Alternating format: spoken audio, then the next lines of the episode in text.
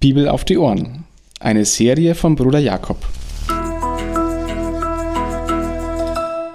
Eine Begleitung zum Bibellesen, um die Bibel, das Wort Gottes, zu entdecken und täglich besser kennenzulernen.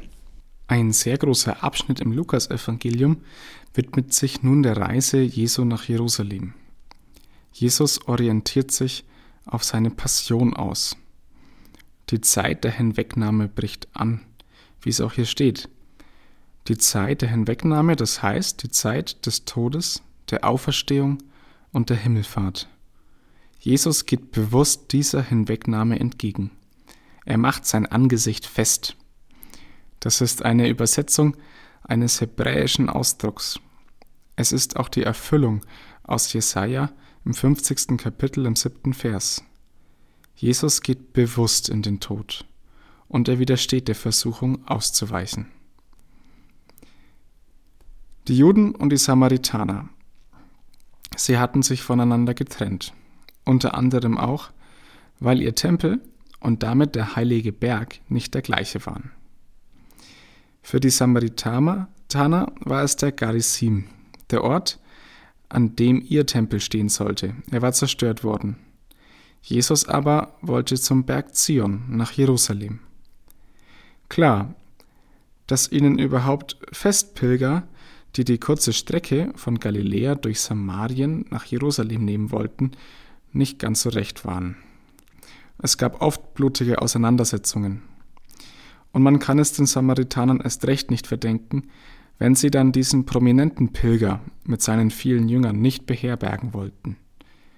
An sich hatten sie viele nichts gegen Jesus, aber sie hatten etwas dagegen, dass er sich nach Jerusalem orientierte. Johannes und Jakobus sind darüber empört. Und warum eigentlich? Sie kannten das Alte Testament gut. Sie kannten die Schriften. Und sie wollten in der Art von Elia auf die Ablehnung reagieren und Feuer vom Himmel regnen lassen. Das kann man nachlesen im zweiten Königebuch im ersten Kapitel, Verse 10 bis 12. Außergewöhnlich ist, dass sie selbst so handeln wollten wie Elia. Und das passt auch gut zu ihrem Wunsch. Es wird später kommen, dass sie Ehrenplätze neben Jesus einnehmen wollen. Und dass sie gern auch die Donnersöhne genannt werden, wenn sie zusammen auftreten. Johannes und Jakobus. Sie kannten die Schrift gut und auch die vorherrschenden Auslegungen. Ein, der Feuerregen durch Elia fand in Samarien statt.